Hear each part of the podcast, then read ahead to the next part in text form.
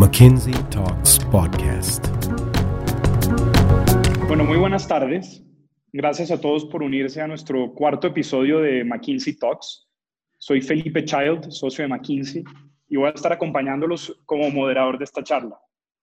El tema de hoy es propuestas para reiniciar la economía durante la crisis del COVID-19. Eh, para discutir sobre este tema, este tema tenemos el honor de tener a dos distinguidos invitados. Luis Alberto Moreno, presidente del Banco Interamericano de Desarrollo, y Andrés Cadena, socio senior de McKinsey y líder de nuestra práctica de sector público y social para América Latina. Muchas gracias a los dos por acompañarnos el día de hoy. Bueno, sabemos que la crisis del COVID-19 representa un reto sin precedentes para la región. Claramente estamos ante una crisis humanitaria profunda que a la vez tiene el potencial de arrasar con nuestras economías, el sustento y bienestar de nuestra sociedad. Y, las preguntas abundan, y razón por la cual estas charlas se vuelven tan importantes para ir armando el rompecabezas de, de nuestro futuro. Y el día de hoy vamos a hablar de varias de estas piezas importantes de este rompecabezas que literalmente le están rompiendo la cabeza a los líderes de sector privados y públicos de cómo resolver este, este tremendo reto. Primero hablaremos sobre el reto de salud pública y cómo la región y los gobiernos están gestionando esta pandemia. Segundo, hablaremos sobre el impacto económico de esta crisis y las alternativas que tenemos hacia adelante.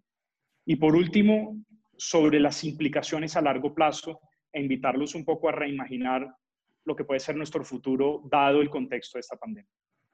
Después de cubrir estos tres temas, vamos a abrir una ronda de preguntas y respuestas. Les pido a todos nuestros eh, participantes que envíen sus preguntas desde ahora por el chat a nuestro canal de, de Q&A. Tenemos 45 minutos, entonces eh, arranquemos de una vez y, nuevamente, presidente Moreno y Andrés, eh, muchísimas gracias por estar acá y bienvenidos. Arranquemos con el tema de salud, entonces. presidente Moreno, sabemos que la pandemia presenta enormes desafíos a los sistemas de salud de Latinoamérica y por ende nos gustaría tener su perspectiva de qué tan preparada se encuentra América Latina para gestionar la crisis de salud. Y en línea a eso, ¿a qué nos deberíamos atener? ¿Qué deberíamos esperar como ciudadanos para los próximos meses, sino años, en el tema de salud para la, para la región? Muchas gracias y buenas tardes a todos y un placer estar con, con Andrés eh, conectados por esta vía eh, y con todo el equipo de McKinsey. A ver, lo primero es que nadie estaba preparado, ni ningún sistema de salud estaba preparado para eh, una pandemia de estas dimensiones, eh, porque basta mirar, por ejemplo, para no ir más lejos, eh, lo que pasa en Europa, o sea, los sistemas sanitarios en países como España o como Inglaterra o como Francia son realmente de primera categoría. Y sin embargo, todos hemos visto durante todas estas semanas cómo han sido colapsados por el enorme número de personas que han tenido que recurrir a los diferentes eh, países a ser atendidos en formas en que todo el mundo tuvo que encontrar, desde Italia, Francia, cualquiera de los países europeos, encontrar alternativas eh, que iban mucho más allá de lo que eran eh, el número de unidades de cuidados intensivos que estaban instalados en los países o el número de trabajadores en el sector de salud capaces de atender la, la pandemia es distinto lo que pasaba en el Asia, porque no olvidemos que en, el, en el, Asia han vivido prácticamente cada 3, 5 años, eh, tuvieron el SARS, tuvieron eh, varias, el H1N, varias eh, pandemias que se fueron controlando en esos países, pero sus sistemas de salud y sanitarios ya estaban bastante más, digamos, listos para atender este tipo de retos. ¿Qué pasa en América Latina? Nosotros lamentablemente en América Latina muchas cosas siempre nos han llegado tarde. Gracias a Dios esta pandemia nos llegó tarde precisamente para comprar el tiempo suficiente en que los gobiernos, unos más temprano que otros, pero entre la eh, última semana de marzo y, y, la segunda semana de marzo, prácticamente todos los países empezaron a hacer procesos de cuarentena que esencialmente ayudó, uno, a bajar lo que se llama la tasa R, que es la tasa de contagio, que hoy en día es más o menos 3, es decir, cada persona que tiene eh, el virus contagia a otras 3, y hasta que ese número no empiece a bajar, eh, pues tenemos el problema que tenemos. Pero no hay duda de que eso sirvió para que todos los países empezaran un poco a prepararse para esto. entendiendo que claramente nuestros sistemas de sanidad nunca han estado a la altura de los eh, sistemas de sanidad de países eh, desarrollados. Y esto sumado al hecho de que hubo una carrera casi que de, película de terror, en la cual todos los países eh, que tenían producción de equipos médicos empezaron a, frenar sus exportaciones para, para poder atender sus problemas internos. Y fue así como empezamos a ver enorme escasez de respiradores, de todo lo que es el equipamiento médico, desde uniformes, tapabocas, eh, en fin, alcohol, todas las necesidades que se tienen para poder atender esta emergencia sanitaria. Y de otro lado es interesante ver que también empezó la innovación en Latinoamérica. Yo he visto, conozco de cuatro casos distintos eh, de, por ejemplo, una fábrica, eh, que, proyectos que hemos estado apoyando desde el BID, una fábrica de automóviles europea que por cuenta del virus prácticamente paró su producción por la falta de, de, insumos para la misma, porque las cadenas de valor se han visto alterados, como todos sabemos, y entonces empezaron a producir respiradores. O en el caso de Medellín, en Colombia, donde a través de un sistema de, de, 3D printing eh, están haciendo lo mismo, o en Perú o en Brasil. Eh, igualmente, empresas eh, licoreras que empezaron a producir alcohol o empresas textileras que empezaron a producir uniformes eh, para eh, todo el, personal médico. En fin, en esto ha habido una respuesta endógena en los países y claramente también esto requiere una respuesta bastante heterodoxa eh, en la cual pues todos los países no tenían mucho tiempo para adaptarse y yo por lo menos veo hoy, hoy está, nosotros revisamos las cifras diariamente, en, en Latinoamérica somos hoy en día 610 millones de habitantes y el número de casos está en torno a 120 mil pero todos sabemos que probablemente los números son mucho más grandes porque lo que nos ha enseñado, lo que ha pasado en el Asia, en Europa y aquí en Estados Unidos es que entre más eh, pruebas o test se hagan, más rápido suben el número de casos porque pueden haber una cantidad de casos aún no identificados que son los que eh, continúan expandiendo la pandemia. Muchas gracias, presidente. Muchas gracias, presidente. Eh, Andrés, complementando lo que dice el presidente Moreno, Recientemente McKinsey publicó una perspectiva de cómo pensar en una gestión localizada y dinámica a la crisis. Nos cuenta un poco cuáles son los elementos de esa recomendación eh, y cuál es el pareto, cuáles son las dos, tres, cuatro cosas que tiene que tener sí o sí esta respuesta hacia adelante para asegurarnos de que, sea efectiva. Sí, gracias Felipe y, buenas tardes, presidente.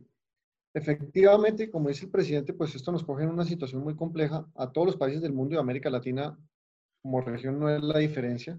Y no tenemos la capacidad hospitalaria. Estamos lejos de tenerla, así como la tiene, bien lo dijo el presidente, todos los demás países del mundo.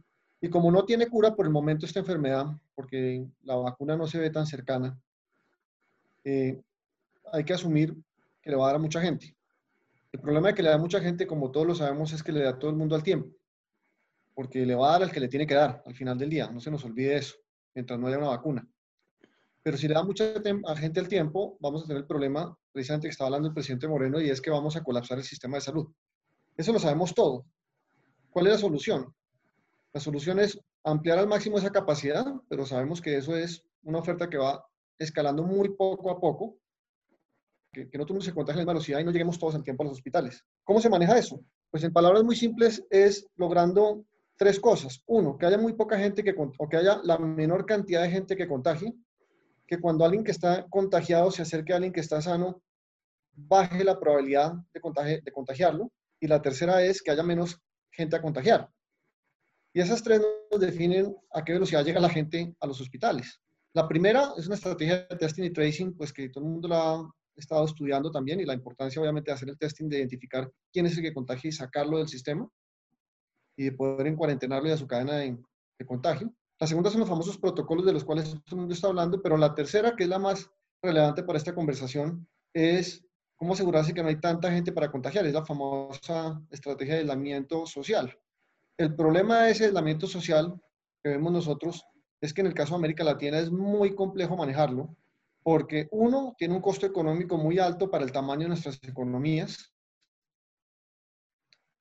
Dos, tiene una problemática asociada a la composición de los hogares de América Latina, donde tenemos dos terceras partes en muchos de los países de hogares en donde los abuelos y los, y los nietos viven en la misma casa.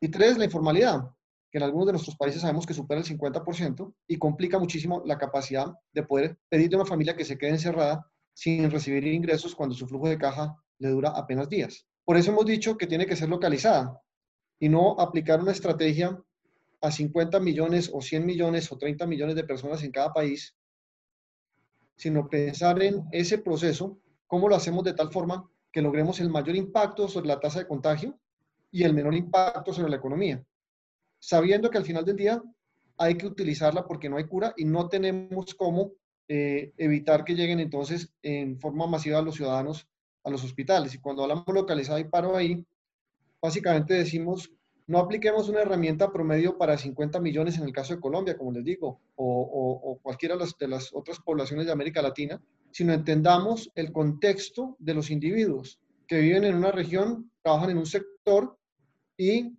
tienen una vida propia. Y llevemos a ese contexto de región, de sector y de vida propia eh, esta capacidad de poder entender cómo hacer estas cuarentenas inteligentes, si las queremos llamar, o aislamiento social. Así hay algunas regiones que tienen un muy buen sistema hospitalario relativo a la demanda esperada y tienen muy pocos casos, no tienen que tener el mismo nivel de eh, severidad en el tipo de aislamiento que otras regiones que están colapsadas o que se espera un colapso muy fuerte en las próximas 12 semanas. Lo mismo en sectores. Gente que trabaja en sectores en los cuales el riesgo de contaminación es muy bajo, pueden tener con los protocolos correctos una movilidad probablemente mayor que aquella de la gente que está trabajando en algunos sectores en los cuales efectivamente las tasas de contagio son mucho más altas y el impacto que tiene sobre el bienestar de los ciudadanos en términos de la cantidad de empleo que moviliza ese sector es diferente. Eso es básicamente, Felipe, es empezar a pensar en estrategias localizadas que nos permitan bajar la tasa de, la, de, de contagio de la cual hablaba el presidente Moreno lo máximo posible sin afectar o afectar lo menos posible el bienestar de los ciudadanos que al final del día se traduce en la capacidad de poder generar ingresos y continuar viviendo eh, una vida más o menos normal. Gracias, Andrés. O sea, esta, esta relación entre la salud y la economía creo que es una muy importante que, que profundicemos un poco más. El, presidente Moreno, tal vez nos, nos, arranquemos con usted. ¿Cómo ven ustedes desde el BID eh, la magnitud, la escala del impacto económico que esto puede llegar a tener, los diferentes escenarios, qué sectores pueden estar eh, más involucrados que otros, eh, y cómo está Latinoamérica respondiendo en ese sentido en comparación al resto del mundo. Obviamente el enorme reto que tenemos es no solamente salvar vidas, sino salvar las vivencias y los contratos de empleo y, la, y la, capacidad de, que tienen todos los ciudadanos de tener eh, mínimamente lo, lo, que habían podido conseguir y la historia de América Latina en los últimos 15 años es una historia buena en cuanto a la cantidad de eh, millones de latinoamericanos que salieron de la pobreza.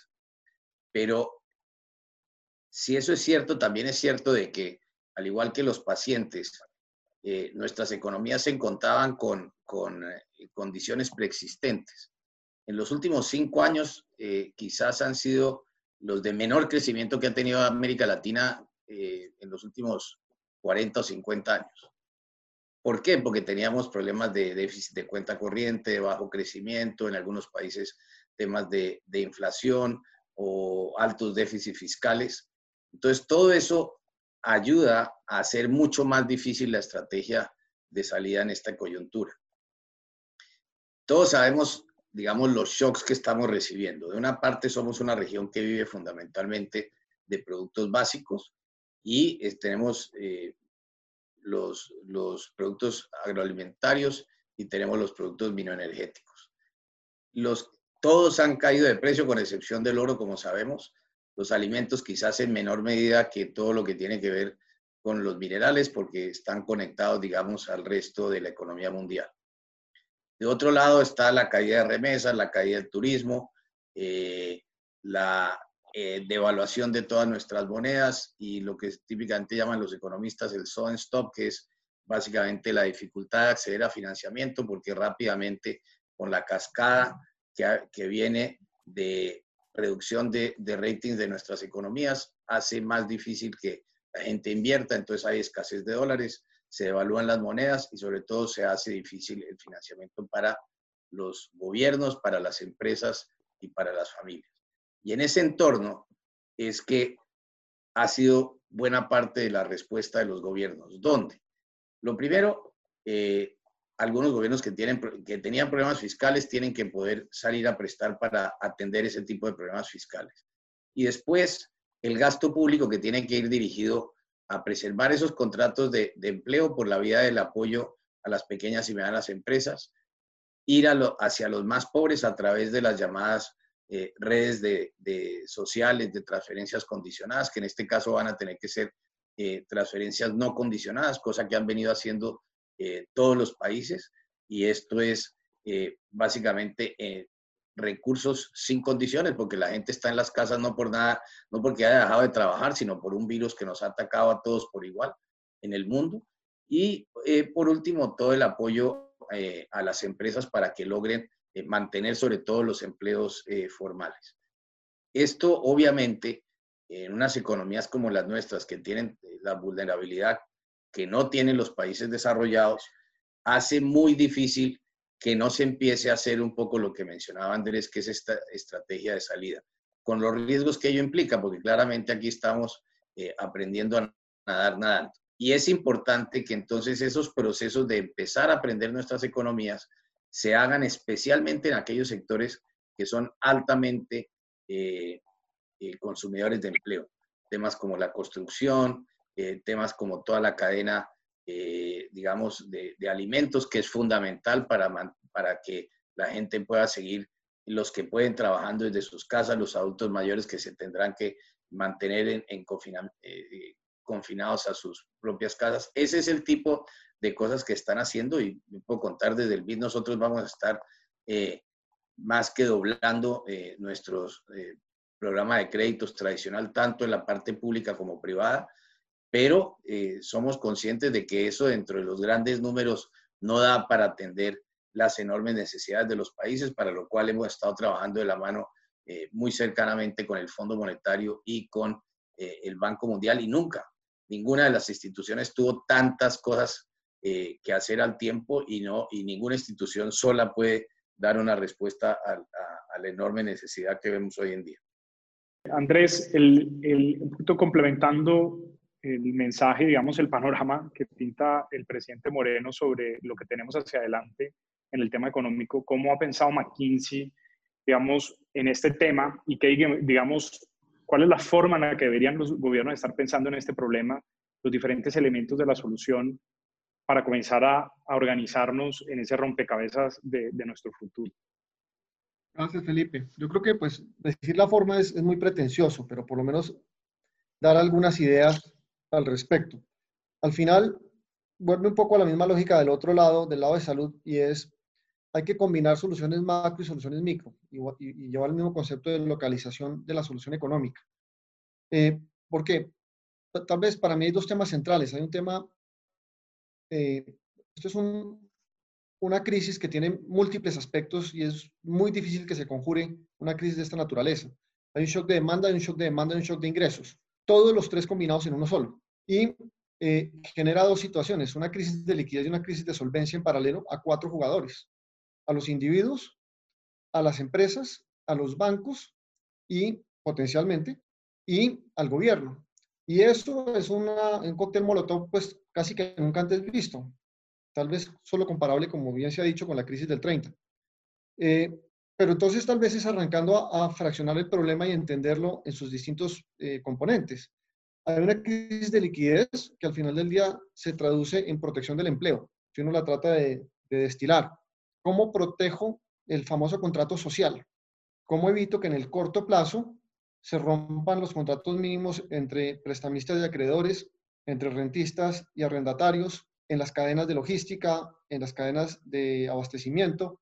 ¿Cómo evitamos que todos esos contratos se rompen y que haya realmente una crisis que termine generando, por falta de liquidez en el sistema al principio, por falta de capital de trabajo, eh, y por falta de capacidad de llegarle a los individuos, eh, nos genere una crisis sistémica que ya se vuelva mucho más estructural y que no solamente golpee a unas empresas que están en grandes necesidades y a un grupo de personas que cada vez es más amplio que están perdiendo el empleo, sino termine golpeando al 100% de la economía eh, porque afecta también el sistema financiero que es quien les ha prestado a ellos. Eh, y después, una segunda etapa que viene y es, más allá de la crisis de corto plazo, de poder financiar uno el empleo y poder financiar uno las nóminas de corto plazo y poder financiar el capital de trabajo y las rentas, ¿cómo hago para reactivar poco a poco las economías y generar un consumo que está muy golpeado eh, por la crisis per se y también por la imagen que generan los seres humanos, esa sensación de que consumir es difícil en este momento porque no sé cuándo voy a tener ingresos. Entonces yo lo parto primero en la crisis de, de liquidez y segundo en la crisis de, si lo puedo llamar, de solvencia, que es en protección del empleo y en reactivación del consumo y de la economía. Y entiendo que esos cuatro jugadores tienen necesidades diferentes. Puedo empezar a localizar el problema de formas distintas entre lo que puede hacer un gobierno de corto plazo y lo que debe hacer en el largo plazo. Si yo reconozco que los individuos tienen unas necesidades diferentes de las empresas y están segmentados por lo menos en cuatro o cinco grupos. Están los vulnerables, a los que les hemos llegado con los programas de transferencia condicionales en América Latina. Están los informales, están los formales, están los independientes y están los enfermos, a propósito. Si yo reconozco que en las empresas la crisis me pega distinto por sector y que hay sectores que van a estar mucho más eh, impactados, empiezo a ver una serie de paquetes probablemente que ya hemos visto que se han anunciado en otros países, muy asociados al primero que es el de liquidez, muy asociados a cómo inyectarle rápidamente cantidad de plata al sistema que nunca se había visto en esos volúmenes, pero también una segunda ola que yo creo que se viene, que es una ola de reestructuración de consumo que tiene que venir más adelante. Yo creo que la medida que los gobiernos lo van partiendo y pueden ir compartamentalizando y entendiendo las herramientas micro y macro y la sumatoria, saben entonces cuánto hay que inyectar y cómo hacerlo y si, como lo decía bien el presidente Moreno, la política fiscal, dado donde arrancamos en el contexto, nos alcanza o si necesitamos además política monetaria agresiva y emisión. Presidente, en línea con lo que dice Andrés, que dice que básicamente vienen muchas, eh, se requieren intervenciones profundas, eh, muchos líderes eh, del sector privado están pensando de dónde va a sacar los recursos del gobierno para poder hacer esto ya en un entorno fiscal bastante complejo anterior. ¿Cómo deberían balancear o estamos, eh, cómo pensar en un problema de, esta magnitud en relación a cómo históricamente los países han abordado problemas tan épicos como este?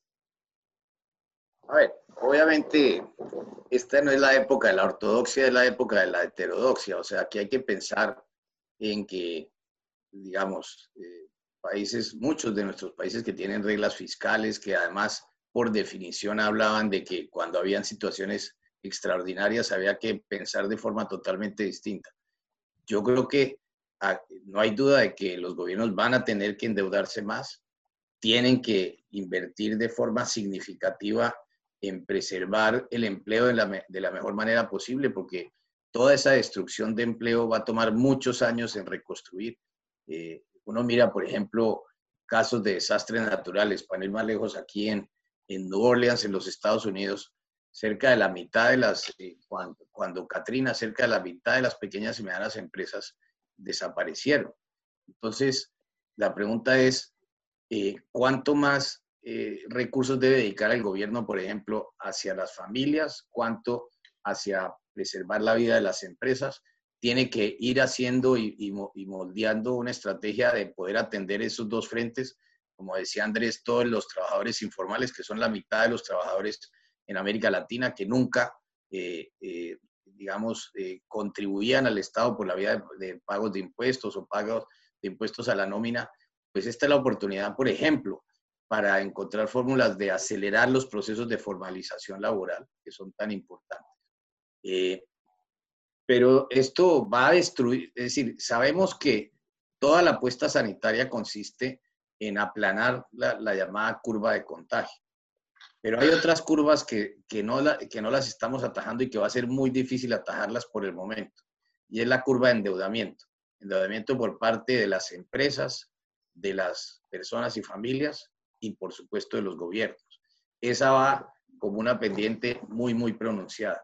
Igualmente, toda la destrucción eh, del empleo y, y, dicho sea de paso, si uno mira simplemente lo que nos demoramos en sacar a cerca de 60 millones de latinoamericanos, nos tomó prácticamente una década de sacarlos de la pobreza, que entraran a la, a la clase media en escasamente cinco semanas, ya prácticamente la mitad ya regresan eh, a, la, a, la, pobreza y, a la, y se han aumentado en dos puntos y medio la extrema pobreza. Estamos hablando de 10 millones, algo más de 10 millones de latinoamericanos. E, esa es la consecuencia más difícil que yo veo y que vamos a tener que ser muy creativos, pero sobre todo esto no lo vamos a poder resolver sino a través de una enorme, eh, lo que yo, un, un nuevo contrato social que implique muchísima solidaridad y que esta misma solidaridad que uno ha visto en esta semana se pueda traducir en acompañar un conjunto de reformas muy difíciles que no hemos sido capaces de hacer por todas las razones políticas, pero que se nos acabó el tiempo para no hacerlas. Eh, por ejemplo, temas como el de la flexibilidad laboral. Yo creo que, por ejemplo, cuando uno, digamos, la secuencia de esto es obviamente atender la emergencia sanitaria, Después un poco esta estrategia de salida que muy bien ha explicado Andrés, que básicamente se debe centrar en los sitios donde hay mayor generación de empleo, pero sobre todo cuando uno mira las cifras de contagios en América Latina, están muy concentradas en las grandes ciudades latinoamericanas. Hay miles de otros eh, municipios y ciudades en que ese no es el caso. Y allí obviamente se puede empezar a trabajar más rápido. Pero por último, eh, todo lo que tiene que ver con temas como la flexibilidad laboral, la capacidad de, de poder engancharnos en estas nuevas eh, redes de, de, o, cadenas de valor que se van a recrear eh, en la medida en que todo lo que ha demostrado eh, este proceso es la enorme dependencia sobre productores en el Asia que ha hecho muy difícil, por ejemplo, para integrarnos más. Creo que este es el gran momento para que no sea solamente hecho en América, sino hecho en las Américas. Y creo que todos esos procesos de integración subregional que tanto eh, apoyan todos los latinoamericanos, hay que materializarlos y hay que moverse en ese tipo de esfuerzos. Entonces, cuando empezamos a pensar cuáles serán las fuentes de crecimiento, no hay duda que una de ellas va a ser tener que, eh, eh, va a venir por la inversión pública y la inversión pública en infraestructura, por ejemplo, va a ser muy importante para acelerar eh, los procesos de, de, crecimiento y todo lo que tiene que ver con la red eh, de banda ancha que, y sobre todo la llamada última milla, porque en el futuro vamos a tener que pensar en empresas, no las que existían y con los conceptos que existían, sino por el contrario, en lo que va a ser la e, e, ese nuevo mundo en que vamos a estar post-COVID, que tiene que ver con más eh, telemedicina, más teletrabajo, más eh, eh, educación a distancia, todos esos factores van a estar con nosotros y yo que hay que acelerarlos, pero también son factores en que pueden crear una fuente de generación de empleo muy distinta y hacer procesos de reskilling que hace mucho tiempo se han tratado de hacer por, a través de redes sociales. Basta ver lo que todos hoy en día hacemos, o sea, uno se la pasa todo el día haciendo conferencias como esta o nosotros en el BID, que tenemos cerca de 3.000 personas, todas trabajando, hacía mucho tiempo, hacíamos teletrabajo, como estoy seguro que McKinsey lo hacía, no lo hacíamos todo el tiempo y al tiempo, pero eso lo que nos muestra es que eh, también vamos a encontrar muchas eficiencias en, las empresas y también tienen que darse en los gobiernos. Andrés, el, el, presidente ya comienza, se me adelantó a la próxima pregunta que era que, que, nos había acompañado tanto el presidente Moreno como usted, Andrés, en, en escribir el libro Reimaginando Colombia donde estamos planteando en ese momento cuáles son los grandes cambios que nos imaginamos y nos soñamos en ese momento para Colombia y para la región. Eh, ya el comienza a mencionar varios de esos cambios en un entorno ya un poco diferente a cuando se escribió el libro, donde claramente hay algunas cosas que se van a acelerar y otras que tendrán un destino diferente al que pensábamos. Se comienzan a mencionar temas de flexibilidad laboral, eh, temas de un, entorno de eficiencia del gobierno y de las empresas muy diferente, eh, y donde se comienza a hablar hasta de un, nuevo contrato social. En línea a esa visión de lo que nos genera, digamos, el COVID, ¿cómo nos podremos reimaginar, Andrés, eh, la región, qué otros grandes cambios adicionales complementarios a los que el presidente Moreno menciona deberíamos tener en cuenta y, el sector privado debería estar considerando. Gracias, Felipe. con, con, el presidente, cuando, cuando escribimos el libro hace ya unos meses, además nos imaginamos pues, que íbamos a tener una situación como la que estamos viviendo hoy en día. Y pensábamos mucho alrededor de reimaginando eh, en la cómo cerrar una serie de deudas sociales a través de aprovechar los grandes cambios que está dando la humanidad y montarnos las tendencias globales y aprovechar esas tendencias globales para realmente reimaginarnos y pensar que de pronto podemos hacer lo que en inglés se llama un leapfrogging, que es un salto cuántico hacia el futuro, eh, aprovechando las tecnologías y montándonos en la innovación. y el libro habla desde muchos aspectos de, de, la vida, desde, desde la economía, pero también desde lo social, desde las artes, etcétera, de cómo se puede reimaginar un país. En este momento con el COVID yo creo que esas tesis están más vivas que nunca lo que pasa es que eh, el corto plazo no, nos deja sacar la cabeza del bosque y es apenas natural.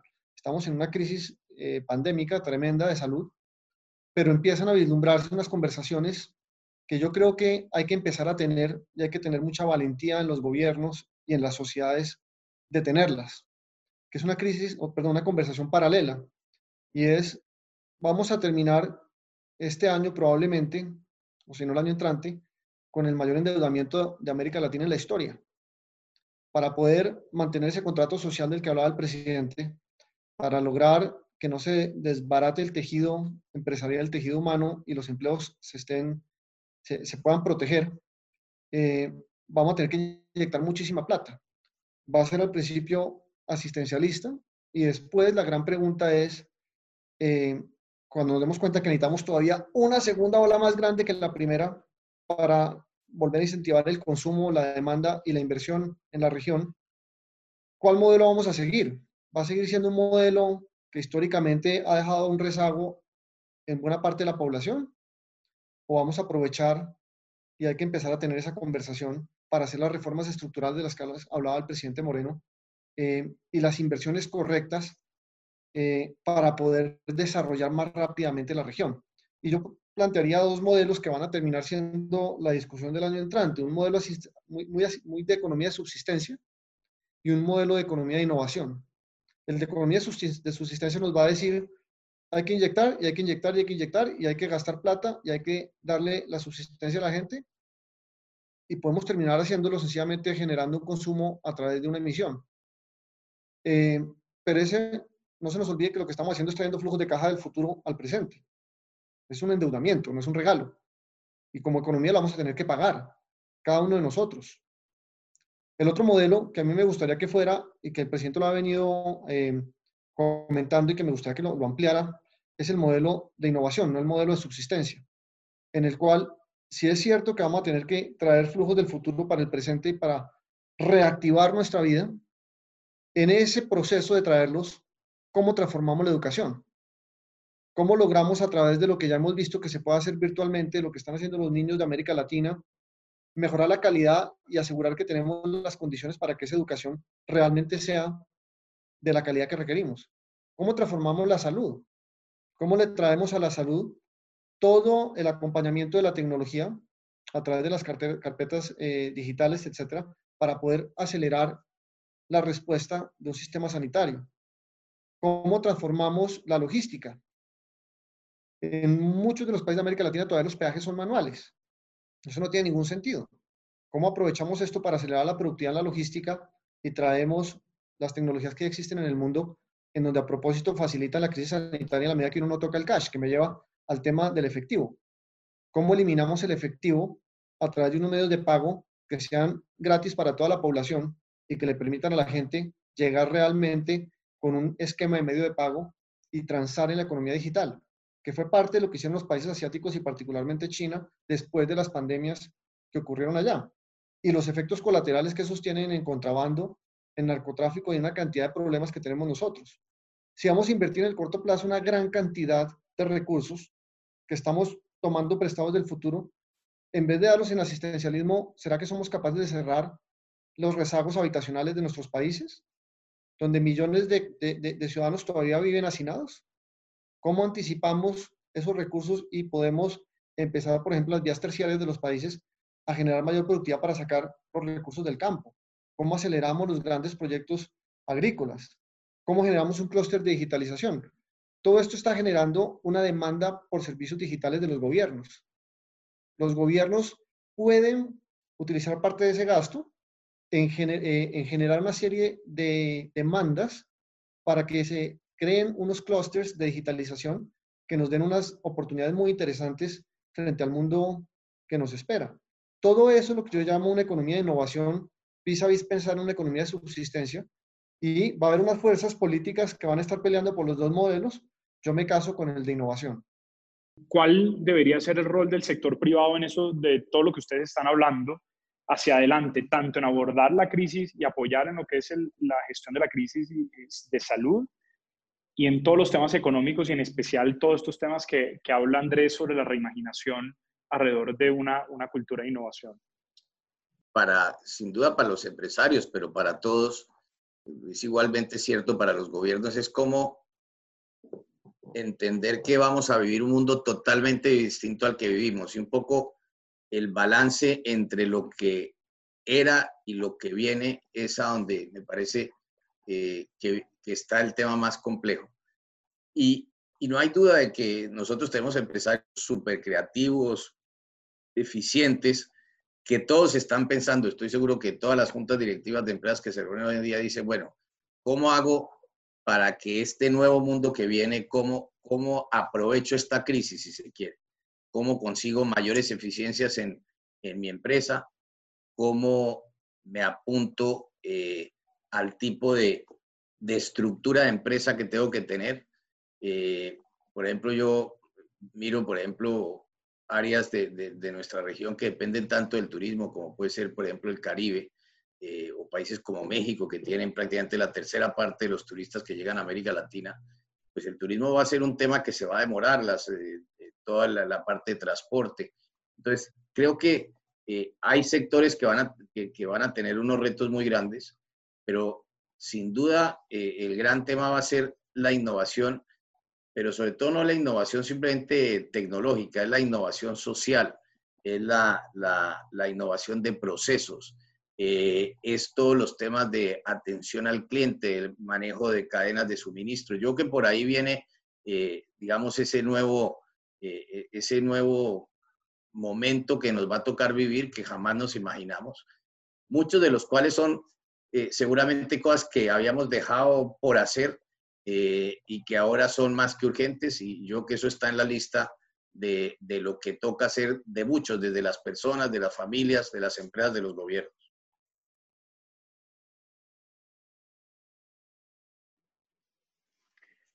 Pasemos, nos quedan cinco minutos y quería pasar algunas de las preguntas que nos han hecho en, en el chat. Una es, eh, nos mencionan que, eh, usted, presidente Moreno, mencionó el tema de Made in Americas, el, el, el tema de la globalización pareciera estar un poco en jaque. Ya venía un poco golpeada y esto le dio, digamos, un golpe adicional bastante profundo. ¿Qué deberíamos esperar en el tema de globalización hacia adelante eh, y, y, cómo podría llegar a cambiar el modelo que tenemos? La globalización llegó a su pico hace 10 años o un poquito más con la crisis financiera internacional. Usted recuerda, a partir de ese momento viene toda una enorme discusión acerca de la desigualdad, acerca del valor de la globalización o no, a, unas fuerzas internas en muchos países que decían eh, la globalización solo le sirve eh, a, a, los que ganan, pero no al conjunto de la sociedad. Entonces ya veníamos con, con ese tipo de debate.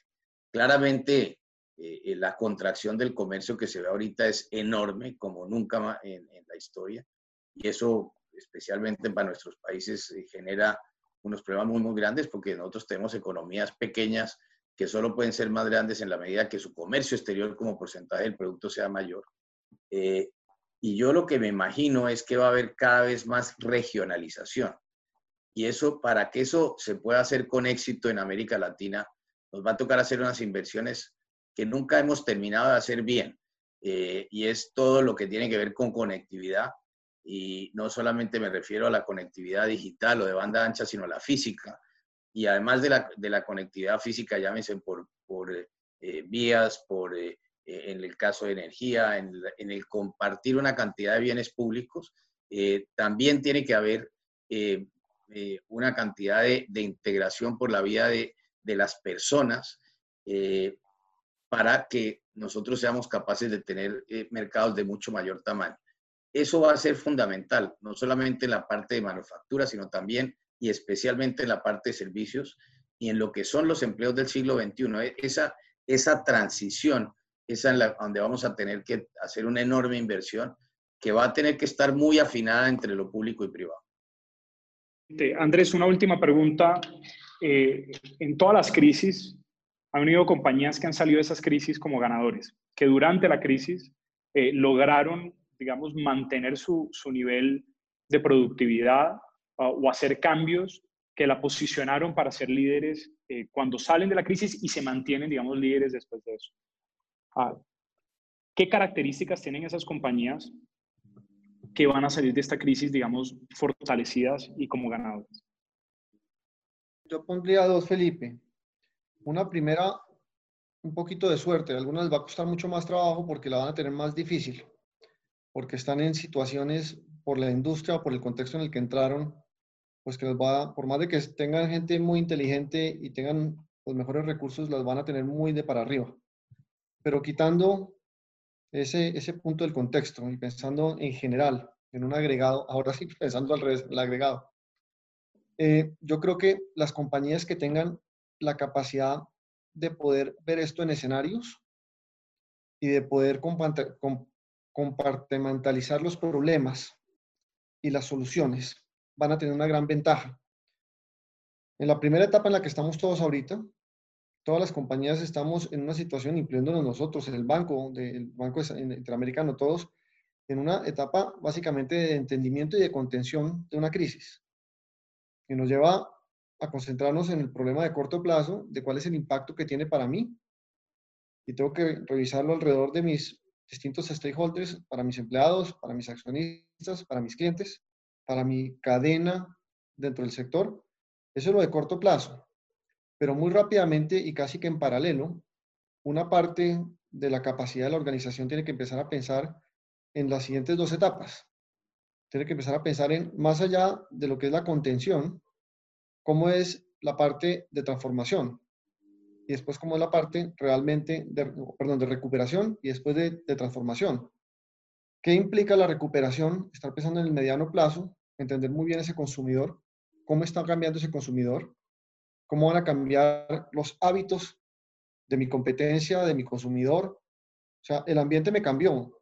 ¿Cuál es esa, ese new esa nueva normal para mí?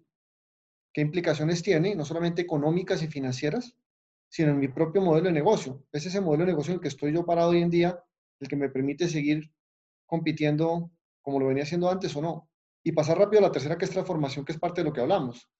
Y es, si me logro imaginar más allá del día de hoy y más allá de los primeros seis meses, qué es lo que puede empezar a pasar en mi sector, cómo voy a lograr esa transformación, lo puedo hacer solo, me tengo que aliar, y todo lo que conlleva una, una, una parte de transformación de largo plazo, tecnologías, procesos Lean, tecnologías eh, digitales, eh, el uso del talento, todo lo que viene alrededor de una transformación de semejante dimensión como la que vamos a ver en la humanidad. Bueno, muchas gracias a Andrés y, Luis Alberto. Les, les agradezco inmensamente eh, su participación en la sesión de hoy. sin duda, esto es un tema que, que, está en la mente de todos y ha sido muy interesante escuchar sus perspectivas sobre la crisis y, sobre cómo, digamos, la deberíamos enfrentar hacia adelante. Les recomendamos a todos los que han participado eh, que pueden volver a escuchar nuevamente este McKinsey Talk en nuestro playlist de Spotify y YouTube. Eh, en estas listas también subiremos las otras sesiones de McKinsey Talks uh, y les invitamos a, a revisar este contenido. Nuevamente, gracias a todos por habernos acompañado el día de hoy y esperamos que estos aprendizajes sean relevantes eh, para todos ustedes. Y nuevamente, Andrés y Luis Alberto, eh, gracias. Gracias, Felipe, y gracias, Andrés, y a todos los que nos acompañaron hoy. Eh, un abrazo muy especial a todos y muchas gracias. Lo mismo, presidente. Suerte y mucha salud por allá. Y gracias, gracias por por América Latina. Gracias, gracias.